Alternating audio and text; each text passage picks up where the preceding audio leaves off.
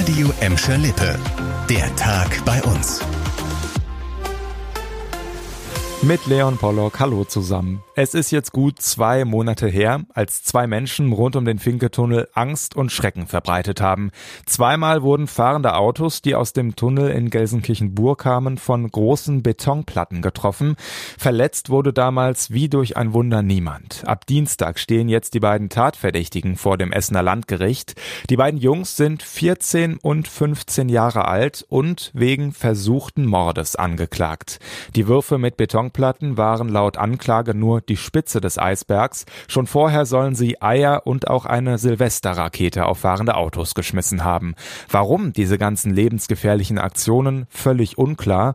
Ein Urteil in der ganzen Geschichte soll auf jeden Fall Ende März fallen. In Gelsenkirchen werden die Verwarnungs- und Bußgelder bei Ordnungswidrigkeiten wohl bald steigen. Das steht in einer Vorlage, die im entsprechenden Ausschuss besprochen wurde.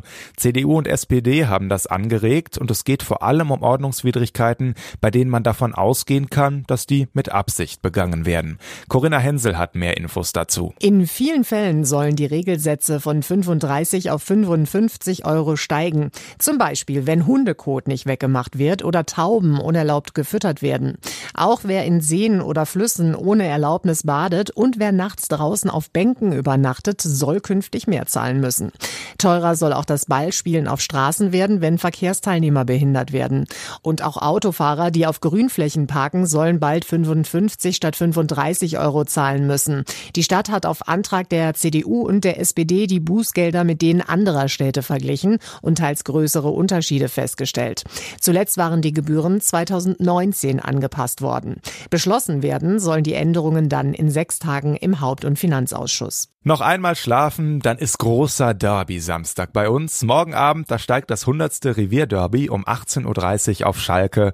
Und die ganze Woche beschäftigt uns schon die angespannte Sicherheitslage rund um das Spiel. Heute hat die Polizei direkt an die Fans appelliert mit einem Fanbrief. Ja, da steht aber im Grunde nur Allgemeines drin. Also man freue sich auf ein friedliches Derby, das Abbrennen von Pyrotechnik, das sei verboten und man werde klar entschieden gegen Gewalttäter vorgehen. Die Stadt Gelsenkirchen, die befürchtet ja bis zu 1200 gewaltbereite Fans beider Vereine und deshalb gibt's rund um den Hauptbahnhof eine Verbotszone für Getränkeflaschen und Dosen. Und in der Arena gibt's morgen nur alkoholfreie Getränke. Hoffen wir einfach, dass morgen alles friedlich bleibt, denn am Ende geht's für uns alle ja dann doch nur um eins, den Kampf um den Klassenerhalt in der ersten Liga. Schöne Nachrichten habe ich jetzt noch aus Gladbeck für euch. Also zumindest, wenn man mal so ein paar Jährchen nach vorne spult. Bis 2030, da soll nämlich der Oberhof neu gemacht werden. Das hat die Stadt angekündigt. Und zwar sowohl der Busbahnhof als auch der schräg gegenüberliegende Bahnhof Gladbeck Ost. Wichtigstes Ziel, die beiden Bereiche sollen miteinander verbunden werden. Einer der beiden Tunnel und auch die marode Tiefgarage werden abgerissen. Stattdessen gibt's einen ebenerdigen Bahnübergang. Und auf den freien Flächen soll es dann Parkplätze Parkplätze und ein neues VRR-Kundencenter geben.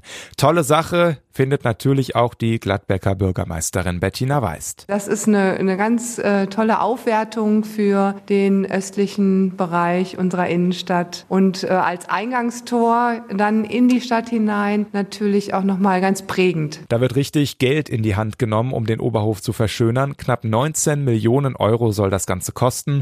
Die Stadt selbst übernimmt davon aber nur einen kleinen Teil. Da freut sich dann am Ende auch die Stadtkasse. Das war der Tag bei uns im Radio und als Podcast. Aktuelle Nachrichten aus Gladbeck, Bottrop und Gelsenkirchen findet ihr jederzeit auf radio und in unserer App.